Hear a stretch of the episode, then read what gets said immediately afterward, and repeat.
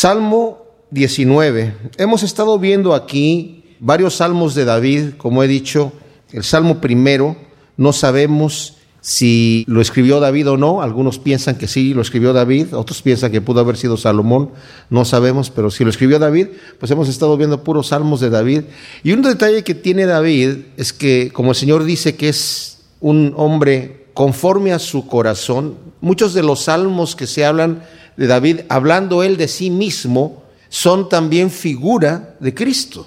O sea, son situaciones que él estaba padeciendo y el Señor utiliza eso a través de la escritura. Vemos varias figuras de Dios en los diferentes personajes. Por ejemplo, vemos a Abraham como el padre, en donde él va a sacrificar a su hijo en el monte Moría, y ese mismo monte Moría es el monte Calvario donde el Señor Jesús fue sacrificado, y como cuando le preguntó su hijo a su padre, ¿y el sacrificio dónde está? Y dijo, Dios se proveerá a sí mismo sacrificio. La forma incluso en la que la dijo, Dios se proveerá a sí mismo sacrificio, que puede ser como sacrificio también. Y um, su hijo Isaac, que no abrió la boca, no dijo nada, no se peleó con su padre, no dijo, viejo chocho, ¿cómo que crees que Dios te pide que me sacrifiques así? Como un cordero, no abrió su boca, tal como el Señor. También vemos en José, ¿verdad?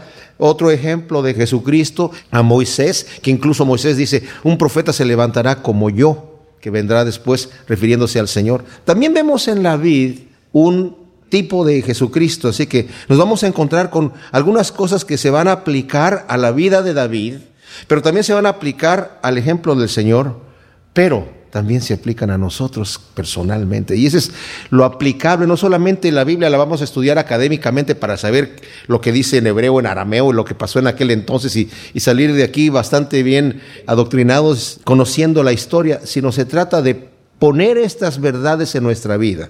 Así que lo primero que nos dice aquí es algo impresionante. Este salmo lo podemos dividir en varias partes. Y la primera, vamos a ver acerca de la existencia de Dios. Vamos a leer el salmo y luego lo vamos a, disectar. Los cielos cuentan la gloria de Dios y el firmamento muestra la obra de sus manos. Día tras día vierte su mensaje y noche tras noche da a conocer la sabiduría. No hay lenguaje ni idioma en que la voz de ellos no sea oída.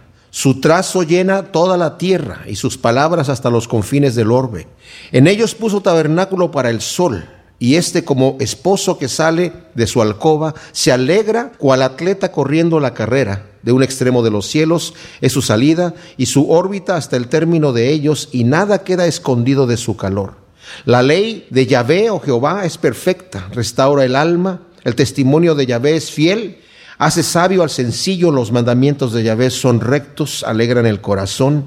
El precepto de Yahvé es puro, alumbra los ojos. El temor de Yahvé es limpio, permanece para siempre. Los juicios de Yahvé son verdad, todos justos. Deseables son más que el oro, más que mucho oro afinado, más dulces que la miel, las gotas que destilan del panal. Tu siervo es además amonestado por ellos, en guardarlos hay grande galardón.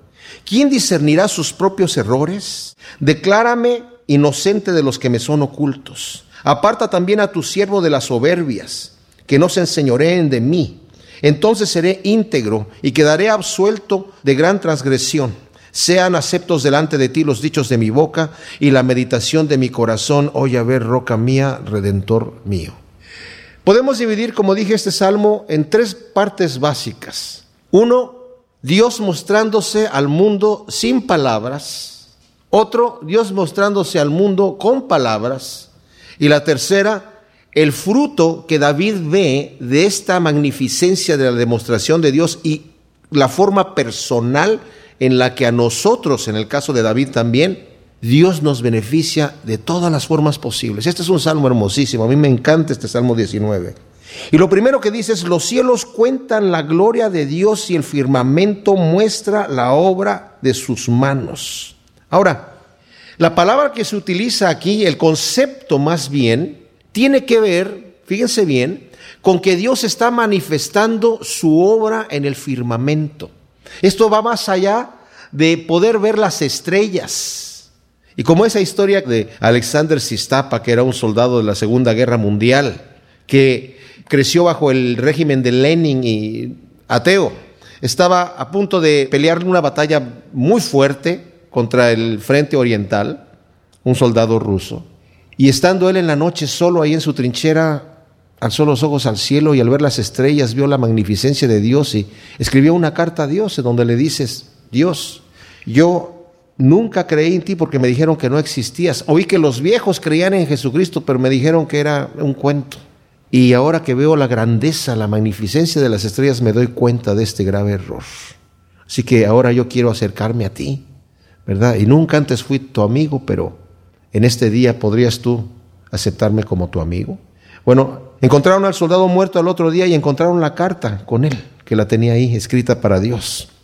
Él solamente vio la gloria de Dios en las cosas hechas, como dice Romanos capítulo 1 que la grandeza de Dios, la magnificencia, su eterno poder y su deidad se hacen visibles. Lo que es invisible de Dios se hace visible. ¿Cómo? Dios no se anda escondiendo como mucha gente cree. Se hace visible por medio de las cosas hechas, de modo que la gente no tiene excusa. Se necesita mucha más fe y más deshonestidad intelectual y moral negar a Dios que reconocerlo. Aquí dice, los cielos cuentan la gloria de Dios y el firmamento muestran la obra de sus manos. Pero esto va un poquito más profundo, en donde hay algunos versículos en la Biblia que nos muestran que el hombre ha corrompido todo lo que Dios ha hecho. Y así como el sol, vemos que es un astro que de alguna manera también manifiesta la maravilla de Dios, hay gente que en vez de darse cuenta que Dios es tan grande que ha hecho todo lo que vemos, de modo que la gente no tiene excusa, o sea, vemos la maravilla de Dios, en vez de adorar a Dios, adoran la maravilla. Y se ponen a adorar al sol, adorar la luna y se ponen a adorar los astros, el zodiaco. Yo escuché un estudio de Chuck Missler tremendo, en donde dice que el zodiaco, que ahora lo utilizan de una forma corrupta, supuestamente para adivinar, entre comillas, el futuro de la gente, en realidad es la predicación del Evangelio. Y es una forma tremenda. La Biblia habla bastante del zodiaco, fíjense, utilizando la palabra zodiaco. Pero hay una escritura en el Antiguo Testamento en donde el Señor dice, pero esta gente le está prendiendo incienso y está adorando al zodiaco. los sabios que vinieron de Oriente eran astrólogos que estaban viendo las estrellas, hasta las estudiaban y supieron a través de estar estudiando, no adorando, estudiando.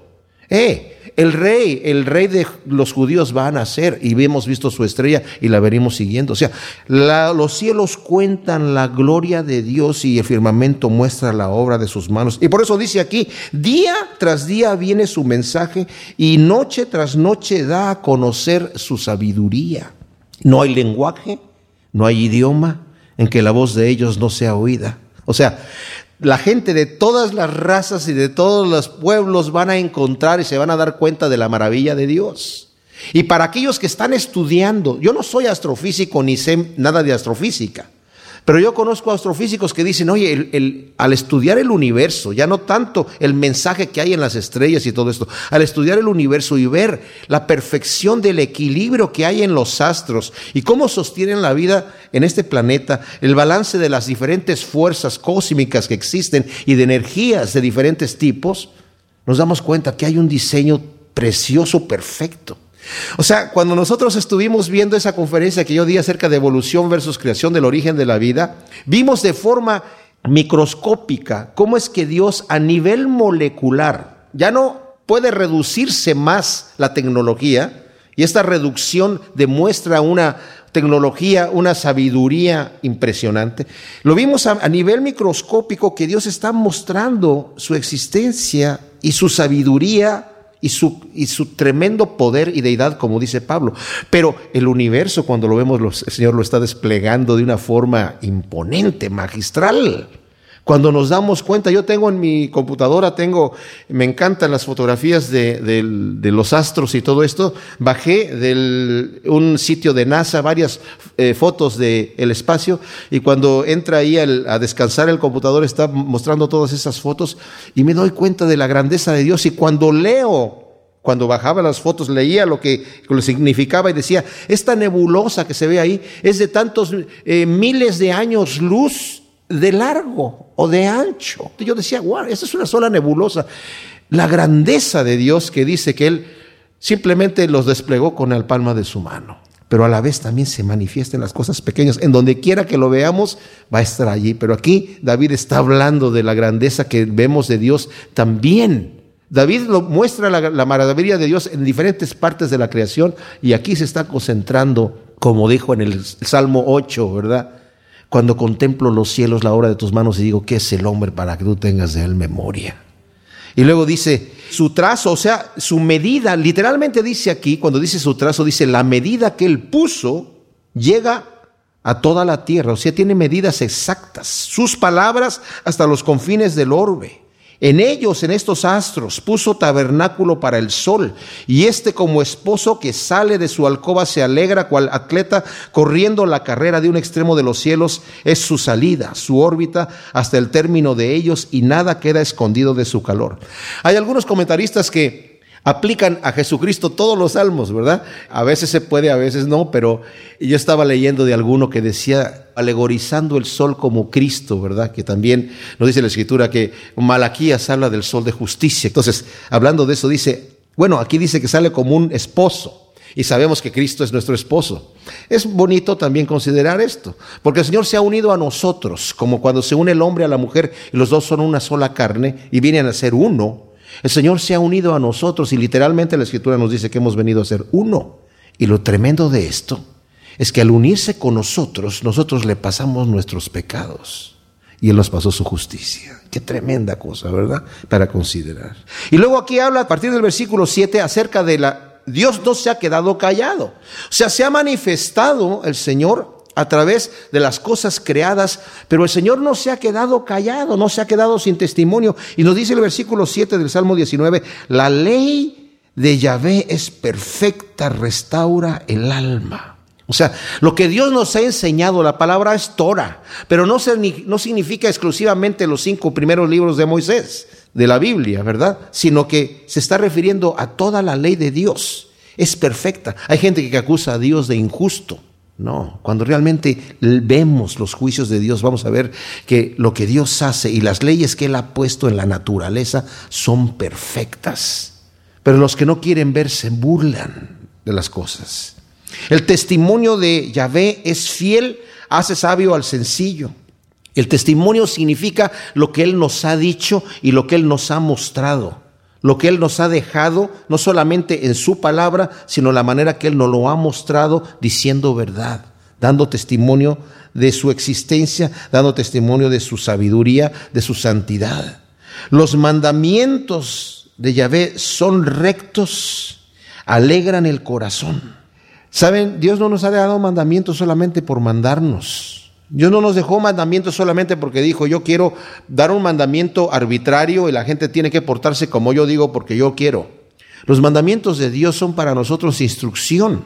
Los mandamientos para nosotros son rectos y alegran el corazón. La Biblia habla de la voluntad de Dios que es agradable y perfecta. Nosotros no vamos a experimentar la verdadera felicidad, la verdadera satisfacción en nuestra vida hasta que sometemos nuestra vida al Señor.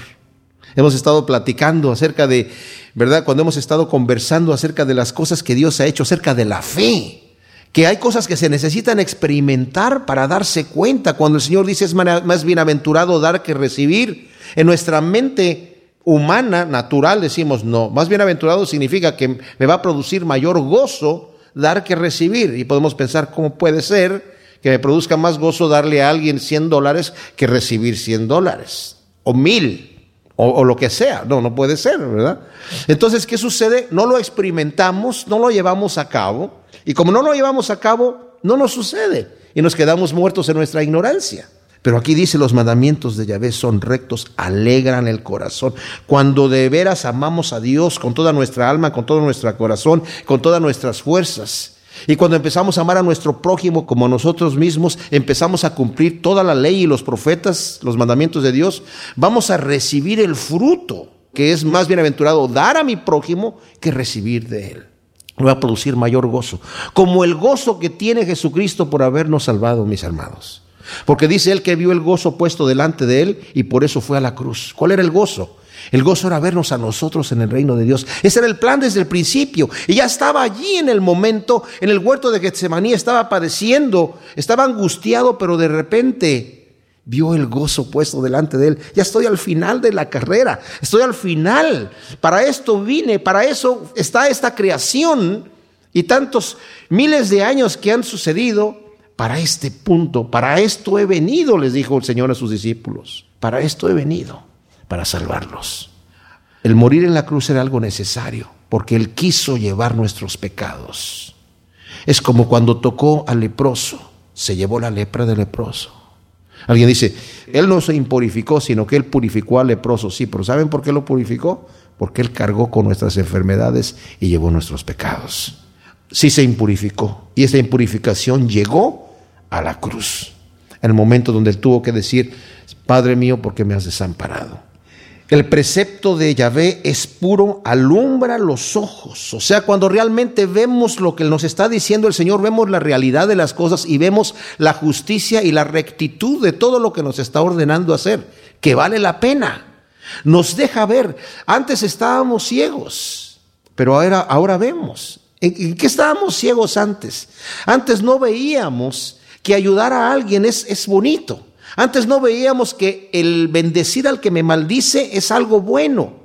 Al principio yo lo hacía así como, tengo que bendecir a este, eh, a este bendito, ay Señor. Entonces yo no lo entendía, me gustaban muchas cosas que decía el Señor, pero hay cosas que eran demasiado lejos de lo que yo necesitaba hacer. Y saben que he encontrado un gozo en liberarme de la gente que me ha hecho daño y de ponerme a orar por ellos.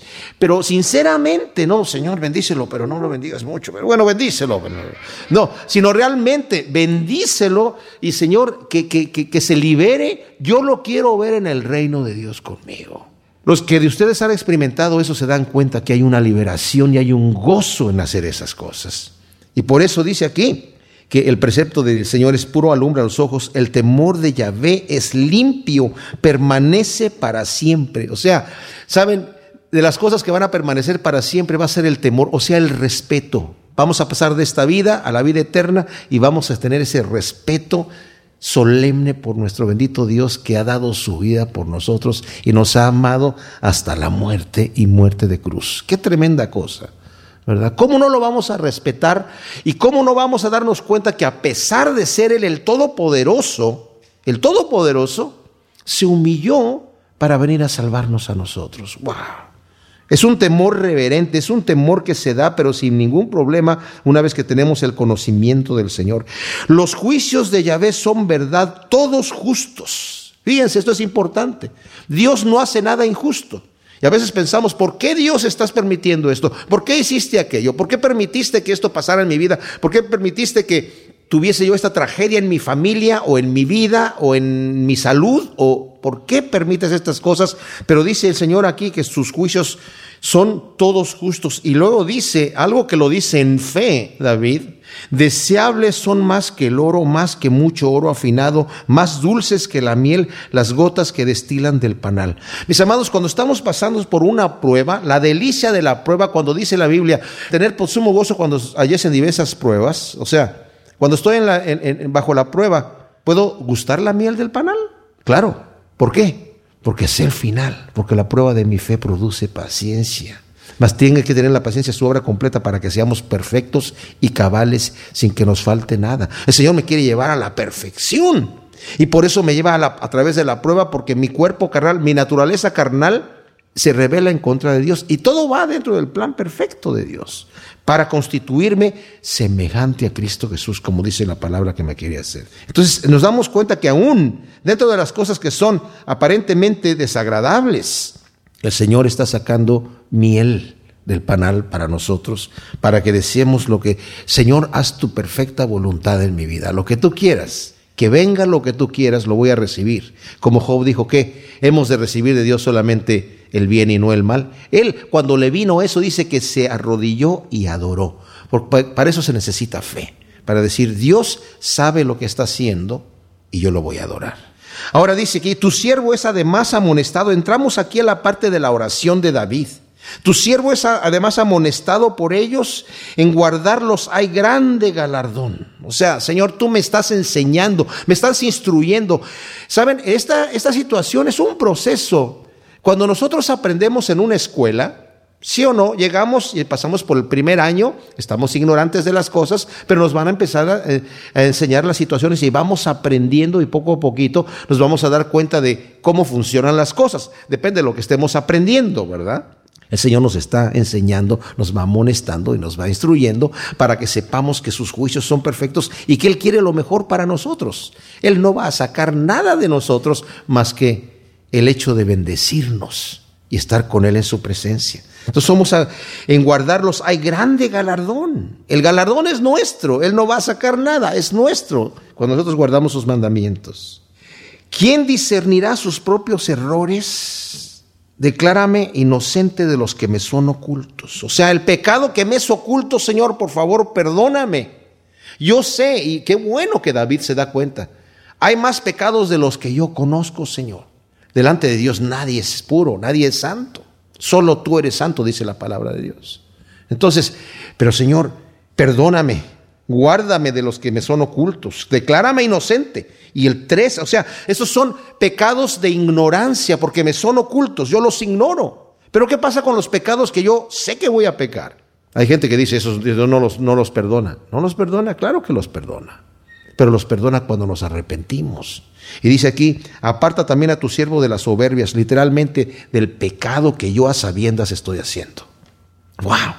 Que no se enseñoreen de mí, entonces seré íntegro y quedaré absuelto de gran transgresión. ¿Saben por qué, mis amados? Porque los pecados que yo cometo voluntariamente se me pueden enganchar de una forma tremenda. Dice Pedro, estos que conocieron la libertad, fueron liberados por el conocimiento del Evangelio y fueron liberados de estos pecados enredándose en ellos voluntariamente. Es esto exactamente que estamos hablando aquí, esta soberbia. Son vencidos y son hechos esclavos y su postrer estado viene a ser peor que el primero. Mejor les hubiera sido no haber conocido el camino de la verdad que después de haberlo conocido apartarse de ella. Y luego dice, sean aceptos delante de ti los dichos de mi boca y la meditación de mi corazón, oh ver roca mía y redentor mío. Y lo que yo veo aquí no está hablando de otra cosa, David, está terminando su oración. Está lo que está diciendo aquí es, Señor, escucha lo que te estoy pidiendo, por favor. Que sea acepta delante de ti mi oración y la meditación de mi corazón que estoy teniendo en este momento. Claro que debemos querer que todo lo que hacemos para Dios Él lo reciba, porque hay cosas que podemos hacer que Él no las va a recibir. Vemos también que en el Salmo 51 David en un momento dado dice, Señor, perdona mi pecado porque he pecado delante de ti. Yo te ofrecería sacrificios y holocaustos, pero tú, tú no los quieres. Pero después que dice que lo ha limpiado, y dice, entonces Señor dice, restaura los muros de Jerusalén, hablando de sí mismo, restaurame. Y entonces sí, voy a tener sacrificios que van a ser de todo quemados y van a ser aceptados delante de ti. ¿Por qué? Porque ha habido ya una restauración.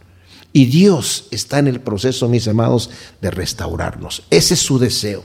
Así que no dejemos que el enemigo nos engañe diciendo, no, es que tú ya con qué cara vienes. No, Señor, que sean aceptos delante de ti mis peticiones de oración, mi corazón quebrantado. El Señor nos toma, porque mientras estamos aquí, de este lado de la eternidad, hay oportunidad. Mientras escuchamos la voz que nos dice, arrepiéntete y ven delante de mí, Él sabe qué va a hacer va a saltar como ese padre del hijo pródigo y nos va a recibir tal como venimos, tal como estamos, mugrosos, malolientes y destruidos por el pecado. Nos recibe. En el Salmo 20 y el 21, las veces cuando los judíos cantaban estos salmos, normalmente los cantaban juntos, el 20 y el 21. Algunos han visto en el Salmo 20 una petición de oración al Señor por liberación, porque al final del último versículo, el versículo 9 dice, salva, oh Jehová, oh Yahvé, que el rey nos responda el día que lo invoquemos, y reyes con mayúsculas, refiriéndose al rey de reyes, ¿verdad? Ahora, y en el Salmo 21 está agradeciendo por la respuesta. Bueno, sí, es eso también, pero ¿saben qué me maravilla de este salmo?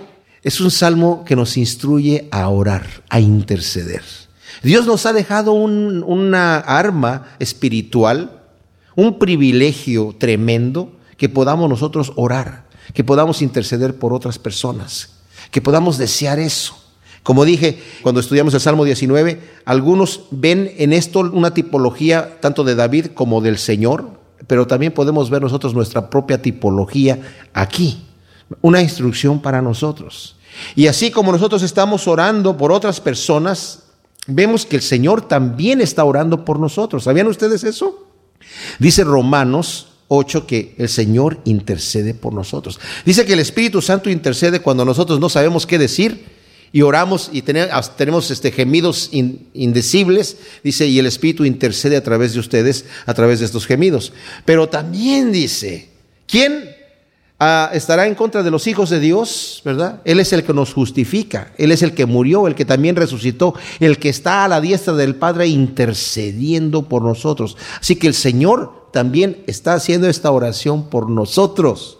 Qué cosa tan tremenda. ¿Qué es lo que dice aquí? Yahvé te responda en el día de la adversidad el nombre de Dios de Jacob te defienda. O sea, qué bonito es saber. Dice la Biblia en, Corintios que a veces el Señor nos permite pasar por ciertas pruebas para que nosotros podamos ayudar a aquellos que han pasado por esas pruebas de la misma manera. ¿Se dan cuenta? ¿Por qué vienen pruebas? Por muchos motivos. Es multiforme la sabiduría de Dios. Pero a veces el Señor me quiere utilizar como un instrumento. Mis amados, la maldad existe. Y la maldad es la ausencia de Dios. Yo me acuerdo que hablando con un tipo me decía, eh, en realidad no quería saber de Dios, era pura discusión y me dice, pues si Dios creó todas las cosas, Él también creó la maldad. Y le dije, yo no, no, no creo la maldad, o sea, Dios no creó la maldad.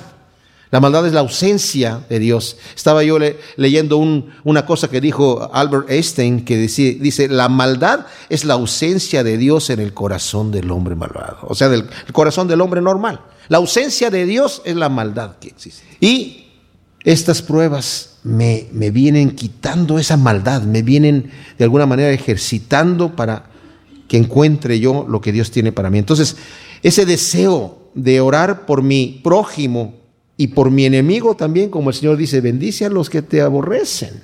¿Se imaginan ustedes a Jesucristo diciendo, Padre, perdónalos porque no saben lo que hacen?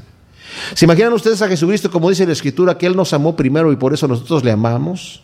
Que dice la Escritura que nosotros siendo enemigos de Dios, Él murió por nosotros, siendo enemigos de Él. Hay gente que dice, no, eh, esa pugna, ¿verdad?, entre los judíos y, y, y otros dicen, no, los romanos fueron los que crucificaron a Jesucristo, dicen los judíos, porque les achacan que los judíos lo crucificaron. No, ese lo entregaron a los romanos y ellos fueron los que lo crucificaron. Y la iglesia de, Roma dice, no, eso fueron los judíos los que lo crucificaron y por eso los vamos a atacar a ustedes. No lo crucificaron ni los romanos ni los judíos, lo crucificaron nuestros pecados. Nosotros lo crucificamos. Él fue a morir en la cruz por mi pecado, por tu pecado. No tenemos que echarle la culpa a nadie. Eso ya venía planeado. Por nuestros pecados el Señor fue a la cruz porque nos amó. Y por eso decimos entonces que el Señor te responde en el día de la adversidad y que te defienda te envíe ayuda desde el santuario y desde Sión te sostenga. O sea, anteriormente en el Antiguo Testamento se pensaba, ¿verdad? Dios está en el santuario, aunque sabían que Dios habita, pues no habita en templos de manos, como Él lo dice, sino está en todas partes, pero era una manera bien poética de decir, desde donde está Dios, desde su misma presencia, te envíe la ayuda haga memoria de todas tus ofrendas y acepte la grosura de tus holocaustos. Aquí viene lo que yo expliqué al final del Salmo 19. Hay cosas que Dios acepta y cosas que Dios no acepta. No solamente porque yo le dé a Dios algo, Él va a decir muchísimas gracias y lo recibo. Dice, cuando tú traes tu ofrenda delante del altar y ahí te acuerdas que tienes algo contra tu hermano o tu hermano tiene algo contra ti, ve y arregla cuentas con tu hermano. Deja tu ofrenda ahí. No me interesa tu ofrenda, no la voy a recibir. Así que arregla cuentas y después presenta tu ofrenda. Que no el primer acto de adoración que vemos en la Biblia fue el acto de que Abel llegó con su ofrenda delante de Dios, pero mencionan primero a Caín. Caín llevó su ofrenda y también la llevó a Abel. Y el Señor aceptó la de Abel y la de Caín no. Algunos dicen, ah, es que la de Abel, como era ganadero, llevó unos animales que los sacrificó para el Señor y, los ofrendió de esa manera. Pero Caín, que era eh, agricultor, llevó eh, eh, sacrificios de legumbres y cosas así. Entonces, esas no me gustan a mí, el Señor le ha de haber dicho. No. En el Antiguo Testamento se hacían sacrificios de todo tipo, tanto de legumbres como de animales. Y la Biblia no dice que era porque eran legumbres que el Señor no les aceptó, sino el Señor le dice por qué. Dice, si bien hicieres, ¿no serías aceptado delante de Dios? El pecado está a la puerta, pero tú te puedes enseñorear de él. O sea, hay pecado en tu vida, Caín, y no puedo recibir tu ofrenda. Entonces necesitamos que cuando venimos delante del Señor, que el Señor pueda recibir mi ofrenda. ¿Cómo lo va a hacer el Señor? Cuando tenemos manos limpias y nos hemos lavado en la sangre del Cordero. El Señor al pueblo de Israel les decía cuando eran rebeldes, estoy cansados de sus holocaustos, de sus sacrificios. Me suena abominación. No los quiero más. Arrepiéntanse. Eso me interesa más. Y entonces sí, Voy a aceptar los sacrificios y los holocaustos porque los van a hacer de un corazón sincero. Por eso, cada vez que cantamos aquí, yo siempre empiezo orando, Señor, lávanos en tu sangre para poder levantar manos santas y que nuestra, nuestro canto y nuestra adoración llegue como olor grato delante de Dios. Que acepte tus ofrendas y tus holocaustos, que te dé conforme al deseo de tu corazón y cumpla todos tus propósitos. Qué hermoso esto. ¿Se imaginan ustedes? El Señor también quiere darnos conforme al deseo de nuestro corazón, pero nuestro corazón tiene que ser transformado por el Señor, porque nuestro deseo va a ser su deseo. Como Cristo dijo, mi, mi, mi deseo es hacer la voluntad del que me envió. Y nosotros cuando realmente hemos sido limpiados y somos aceptos delante de Dios, vamos a querer hacer lo mismo, porque la voluntad de Dios es nuestra santificación, que nos apartemos de toda maldad. La voluntad de Dios es glorificarnos, exaltarnos, bendecirnos. Gloria al Señor. Qué tremendo. Nosotros nos alegramos en tu salvación y alzaremos pendón en el nombre de nuestro Dios Yahvé te conceda todas tus peticiones. ¿Te imagínense ustedes que el Señor esté diciendo desde los cielos a cada uno de nosotros, me alegro en tu salvación y levanto bandera en el nombre de Dios y que te conceda el Padre todas tus peticiones? ¡Qué tremenda cosa! El Señor quiere eso. Pero también tengo que pasar por la escuela de la aflicción, porque esa escuelita también es una bendición. Lo vamos a ver cuando estudiamos Filipenses 2 allá en la conferencia, que nos dice que el Señor nos permite no solamente la bendición de, que, las bendiciones que el Señor nos da, sino también el privilegio de que padezcamos por Él, aunque eso no nos gusta escucharlo mucho, ¿verdad? Pero es una bendición realmente porque el Señor tiene un propósito. Todas las cosas ayudan a bien a aquellos que aman al Señor. Y luego dice aquí, ahora sé que Yahvé salva a su ungido, está dando testimonio ahora. Y como les digo, esto es aplicable tanto a David como a Cristo Jesús y como a nosotros también. Ahora sé que Yahvé salva a su ungido, le responderá desde sus santos cielos con las poderosas acciones de su diestra salvadora.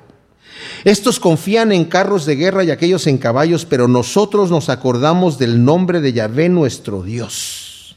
O sea, a mí me maravilla la fe de David. Yo creo que David es un hombre de fe impresionante, porque cuando era joven le dice a Saúl, cuando llega ahí, primero cuando llega delante del campamento de, Israel, que estaba este Goliat, este filisteo ahí, y empieza a ver que el filisteo estaba eh, desafiando a los ejércitos de Israel, dice, ¿y por qué no va nadie a pelear contra, contra él? ¿Quién es este incircunciso? ¿Quién se cree capaz para desafiar a los ejércitos del Dios viviente? Y esa es la palabra que utiliza. Y todo el mundo lo toma de loco, pero al final él va con Saúl y le dice, ¿quién se cree este hombre? Dice, ¿sabes qué? Yo cuando veía que un oso se quería llevar una de mis ovejas, yo iba ahí y lo tomaba y dice literalmente lo golpeaba hasta que la soltaba. Y si no quería, le partía la boca. Imagínense.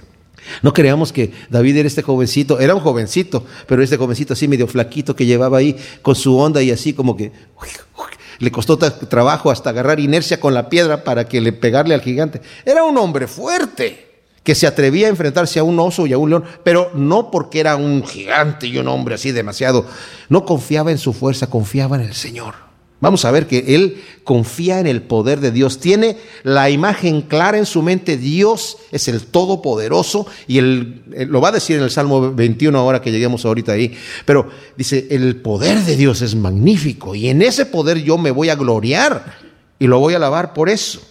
Entonces dice, hay gente que confía en carros de guerra. Esos eran los tanques de guerra que había en aquel entonces. Tenían guadañas a los lados y, cegaban a los hombres como si fueran plantas. Imagínense en la guerra, era terrible. Y la gente que tenía eh, estos carros decían, confiaban en que tenían poder para la guerra. Y, y así sucedía con la gente que no confiaba en el Señor. Dice, y en caballos, pero nosotros nos acordamos del nombre de Yahvé nuestro Dios. O sea, su nombre es poderoso. Yo soy, yo soy fuerte, misericordioso y piadoso. Ellos flaquean y caen, pero nosotros nos levantamos y estamos firmes. ¿Por qué? Por el poder de Dios. Y luego su oración, salva, oh Yahvé, que el rey nos responda en el día que lo invoquemos. En el Salmo 21, como dije, estos dos salmos los judíos los leen juntos. Y aquí vemos nosotros, de alguna manera, sí, la respuesta a esta última frase del versículo 9. Salva, oh Yahvé, que el rey nos responda en el día que lo invoquemos. Pero ¿qué es lo que hace David?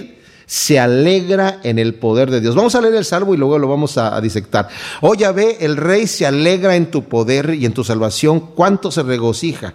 Le diste el deseo de su corazón y no le negaste la petición de sus labios. Con bendiciones escogidas saliste a su encuentro y colocaste en su cabeza una corona de oro fino. Vida te pidió y se la concediste, largura de días enteramente y para siempre. Grande es su gloria por tu salvación. Has puesto sobre él honra y majestad. Lo has bendecido para siempre. Lo llenaste de alegría con tu presencia. Por cuanto el rey confía en Yahvé, por la misericordia de Elión no será conmovido. Tu mano alcanzará a todos tus enemigos. Tu diestra alcanzará a los que te aborrecen. Los convertirás en horno abrasador en tiempo de tu ira. Yahvé los tragará en su ira y el fuego los consumirá. Destruirás el fruto de la tierra y su simiente de entre los hijos del hombre, porque tramaron el mal contra ti y fraguaron artificios, pero no prevalecerán. En tus cuerdas dispondrás saetas, sus cuerdas de los arcos, ¿verdad? Y las dispararás contra sus rostros y les harás volver la espalda. Engrandécete, oh Yahvé, con tu fortaleza. Cantaremos y alabaremos tu poderío. Ahora, vemos aquí ciertamente una respuesta a ciertas de las cosas que estuvimos viendo acá. Como dije, esta oración que vimos aquí del Salmo 20 es una oración que nosotros hacemos por nuestros amigos, por nuestros enemigos también, lo debemos de hacer, pero también es una oración que David está haciendo por la gente, ¿me entiende? Y también es una oración que el Señor está orando por nosotros. Y una de las oraciones es que Señor nos conceda todos los deseos de nuestro corazón. Bueno, lo, lo primero que vemos aquí de David es que él se alegra no en su fuerza, no le dice, Señor, ¿qué tino me diste para la onda? ¿Y cómo le pegué a ese gigante? Oye, cuando fui contra el león y contra el oso, ¿cómo me diste una sabiduría para darle así como una llave medio de kung fu y torcerle la, la quijada? Y, Señor, gracias porque me has, a mí me has capacitado para esto. David no se ve capacitado. Él dice, yo confío en tu poder, Señor. La fuerza es tuya. Y saben que, mis amados, si la fuerza es de Dios, no importa cómo estemos nosotros, porque la fuerza de Dios no mengua con el débil, al contrario, dice Pablo que se hace manifiesta. ¿Por qué? Porque el Señor es igual para con todos nosotros en cuanto a que al débil le da más para que esté fuerte igual que el fuerte. Entonces, el rey hablando de sí mismo se alegra en tu poder. Ahora también apliquemos este salmo a Jesucristo, porque también es aplicable a él también. Se alegra en el poder de Dios, en tu salvación, cuánto se regocija. Le diste el deseo de su corazón, estaba pidiendo acá en el Salmo 20 que se Señor te conceda las peticiones de tu corazón. Le diste el deseo de, de, su corazón y no negaste la petición de sus labios. Con bendiciones escogidas saliste a su encuentro y colocaste en su cabeza una corona de oro fino. Se da cuenta aquí David, como nos debemos dar cuenta nosotros, mis amados, que él no es digno de nada de lo que Dios le está dando. Nada. Él era un pastor insignificante, de una familia insignificante, de un pueblo insignificante. ¿Y qué pasa con él? El Señor lo pone por rey de Israel. ¿Y saben cuándo sucede esto? Algunos le colocan esto de la corona de oro fino en su cabeza. No se menciona que David traía una corona de oro fino, excepto, les voy a decir cuándo, y esto es tremendo. Después de que pecó con Betsabé y cayó en pecado de adulterio y de asesinato con el esposo de Betsabé. Y el Señor lo perdonó después de que fue reprimido por el profeta Natán. Había estado desde el inicio, desde que se quedó él en el palacio, salió Joab a pelear la batalla. Y cuando él estaba a punto de conquistar la ciudad a la que fue a pelear, estuvo ahí en la batalla y, David en este momento pecando y todo esto sucedió. Y después de que ya lo perdona el Señor, Joab le dice, ya llegamos a la ciudad y ya le cerramos el soporte de agua, que era la manera de hacer rendir a la ciudad. Ahora, ven tú a tomar la ciudad, no sea que la tome yo y la gente le ponga mi nombre a la ciudad. Tú eres el rey. Entonces fue ahí David con unos hombres y él llegó y conquistó la ciudad con todo el ejército y también con la ayuda de Joab y todo eso. Y llegó y al rey le quitó la corona y se la puso David. Ahí tenía su corona de oro. En ese momento está aquí hablando de David. Hablando de la respuesta de Dios después de un momento de traición y de pecado. ¿Se dan ustedes cuenta de la gracia de Dios? Como el Señor, cuando nunca lo merecemos nosotros, nos tiende la mano, nos levanta y nos, y nos premia y nos da lo que nosotros no, o sea, ha, ha concedido la petición de nuestros labios, pero todavía nos da de más. Y nosotros el Señor nos ha, nos ha hecho reyes y sacerdotes. Después de haber sido lo vil y, lo menospreciado y pecadores rebeldes, el Señor nos ha hecho reyes y sacerdotes para su reino. Vida te pidió y se la concediste, largura de días eternamente y para siempre. Ahora aquí David no está diciendo yo voy a morir muy viejo. Está hablando también en forma figurativa nosotros. La largura de días, mis amados, no está aquí en la tierra. El Señor permite que nos vengan muchas tribulaciones aquí para que no echemos ancla aquí. La largura de días la tenemos delante de su presencia en el reino de los cielos eternamente. Cuando partamos de esta vida de corrupción a una vida de incorrupción. Ahí es en donde vamos a encontrar las respuestas de toda esta grandeza que Dios está haciendo con nosotros. Grande es su gloria por tu salvación. Está hablando de grande la gloria del rey. Se está hablando en tercera persona de sí mismo. Has puesto sobre él honra y majestad, lo has bendecido para siempre, lo llenaste de alegría con tu presencia, por cuanto el rey confía en Yahvé, por la misericordia de León, no será conmovido. Tu mano, como vemos aquí una figura tremenda del Señor Jesús, ¿verdad? O sea, él confió en el Señor, incluso lo criticaron. En Dios confió, sálvele si le quiere. Si eres el Hijo de Dios, descuélgate de la cruz y baja. A otro salvó, a sí mismo no puede salvarse. Claro que no. Porque si se salva a sí mismo no nos puede salvar a nosotros. Entonces Él prefirió quedar allí hasta pagar el último pecado nuestro. Tu mano alcanzará a todos tus enemigos. Tu diestra alcanzará a los que te aborrecen. ¿Saben una cosa? La escritura nos dice en Mateo y en Juan también, el que a ustedes los aborrece, a mí me aborrece. Y que el que a ustedes los rechaza, a mí me rechaza. Y el que me rechaza a mí, rechaza al que me envió. Así que cuando dice aquí, tu mano alcanzará a todos tus enemigos, ¿saben qué? Los que son enemigos nuestros, porque cuantos somos nosotros cristianos, son enemigos de Dios. Y el problema lo tienen con Él. ¿Se acuerdan cuando Samuel se enojó porque la gente estaba pidiendo rey? Y él era el que era el juez de, de Israel. El Señor le dice, no te preocupes Samuel, no te están rechazando a ti, me están rechazando a mí por rey sobre ellos. Porque el que está en contra tuya está en contra mía. Los convertirás en horno abrasador en el tiempo de tu ira. Yahvé los tragará en su ira y el fuego los consumirá. Destruirá su fruto de la tierra y su simiente de entre los hijos del hombre, porque tramaron el mal contra ti, fraguaron artificios, pero no prevalecerán. En tus cuerdas dispondrás saetas, las dispararás contra sus propios rostros, les harás volver la espalda. Ahora, fíjense, lo que está diciendo aquí también es lo siguiente. El Señor va a hacer un juicio. La gente se burla de por qué Dios permite tanta maldad y por qué hay tanta maldad en el mundo y si Dios fuera justo no debería de estar sucediendo esto o aquello. Momento, va a venir un día del juicio y ese día va a ser tremendo. Todos aquellos que se están burlando de Dios en este momento y que blasfeman el nombre de Dios van a llegar delante del Señor temblando en aquel día al juicio y van a doblar su rodilla delante del Señor y van a declarar que Él es el Señor. Pero ya no va a haber misericordia en ese momento. La misericordia está aquí ahora. Entonces va a llegar un día de la ira del Señor. Ese día va a ser terrible. El Señor le decía a su pueblo de Israel, no, no anden diciendo el día de Jehová, el día de Jehová, porque ese es un día terrible. Esta gente va a estar tan atemorizados de Dios que van a decir, caigan sobre nosotros las montañas y escóndanos del rostro de aquel que está sentado y de la ira del Cordero, dice Apocalipsis. ¡Wow! Pero que el corderito no abrió su boca, sí. Va a venir en un caballo blanco y sus ropas teñidas, sus ropas rojas teñidas de la sangre de sus enemigos. Esa es una figura para que veamos que el Señor va a descargar su mano, que va realmente a vengarse de los enemigos. Por eso dice el Señor, mía es la venganza, dice el Señor, no te vengas tú, déjamelo a mí. Yo soy el que me voy a vengar. Este salmo precisamente está hablando de eso. El Señor se va a vengar de nuestros enemigos, se va a vengar de los enemigos de Él. Por cuanto son enemigos nuestros, también son enemigos de Él. Porque el Señor dice, no los están rechazando a ustedes, me están rechazando a mí.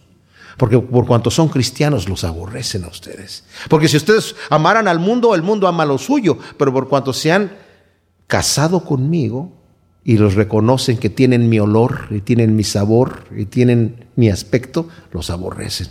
Y concluye diciendo, engrandécete, oh Yahvé, con tu fortaleza, cantaremos y alabaremos tu poderío. Nuestro Dios es poderoso, mis amados. No importa lo que estemos pasando, no importa los ataques que tengamos, no importa las enfermedades que nos achaquen, las, las amenazas que veamos del enemigo que nos amenaza con situaciones. Dios es poderoso para sacarnos de todas esas cosas. Pero el poder de Dios se manifiesta no tanto como nosotros queremos ver el poder así tipo titán. Hay poder en la humildad, hay poder en el sometimiento, hay poder cuando Cristo dijo, yo soy. ¿Quién es Jesús de Nazaret? Yo soy. Si vienen por mí, tómenme a mí, pero dejen ir a estos. Ahí habló con poder y con autoridad, pero se entregó. Le dijo a Pedro, guarda tu espada, a mí nadie me quita la vida, yo la doy. Hay poder ahí, mis amados. Y hay poder cuando nosotros nos entregamos a decir, Señor, hágase tu voluntad. Yo voy ahí a donde me golpeen, no importa. A poner la segunda, la otra mejilla. Hay poder en eso. A orar por el enemigo. Hay poder ahí. No el poder como nosotros lo vemos así, Shazam, en el mundo, no. El poder de Dios viene en el, Espíritu Santo cuando sometemos nuestra vida al señorío de Cristo. ¿Por qué? Porque así como David llegó y le entregó a sus enemigos en sus manos, el oso, el león, el gigante e incluso los enemigos que lo querían atacar, hubo poder en David porque él se humilló bajo la mano poderosa de Dios. Humillémonos bajo la mano poderosa de Dios y dice la Escritura, Él nos va a exaltar. Gracias te damos, Señor, por tu palabra. Ciertamente estos salmos tan tremendos y vemos tu carácter tremendamente hermoso, Señor, y poderoso. Te alabamos, como dice David, Señor, engrandécete en tu poder y en tu gloria, Señor. Permite que nos enamoremos cada día más y más de ti, Señor. Y podamos, Señor, abrazar, Señor, tu palabra y deleitarnos en tus mandamientos que son más dulces que la miel, Señor. En el nombre de Cristo Jesús. Amén.